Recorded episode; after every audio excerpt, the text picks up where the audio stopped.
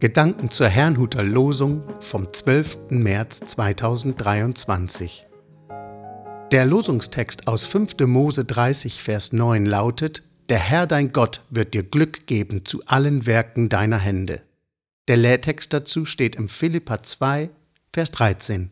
Gott ist's, der in euch wirkt beides, das Wollen und das Vollbringen nach seinem Wohlgefallen. Es spricht Angela Mumsen. Es beginnt im Herzen. Die heutigen Losungsverse beschäftigen sich mit einem ähnlichen Thema wie gestern. Es geht darum, dass Gott diejenigen segnen will, die seinen Willen tun. Doch was ist sein Wille? Die zehn Gebote? Alle Gebote in der Tora? Das Doppelgebot, von dem Jesus spricht? Das neue Gebot, einander zu lieben? Ich persönlich denke, solange wir Gottes Willen lediglich in Geboten suchen, werden wir an etwas Wesentlichem vorbeigehen.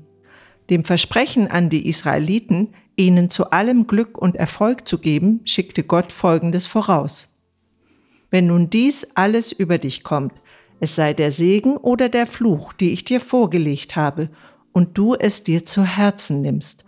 So heißt es in 5. Mose, Kapitel 30, Vers 1.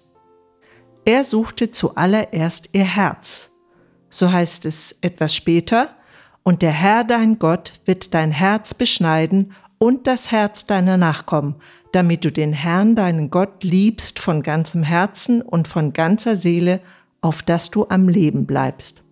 Was bedeutet das nun für uns? Gebote können uns helfen, eine Richtung zu erkennen. Ebenso können sie aufzeigen, in welche Richtung wir uns bewegen.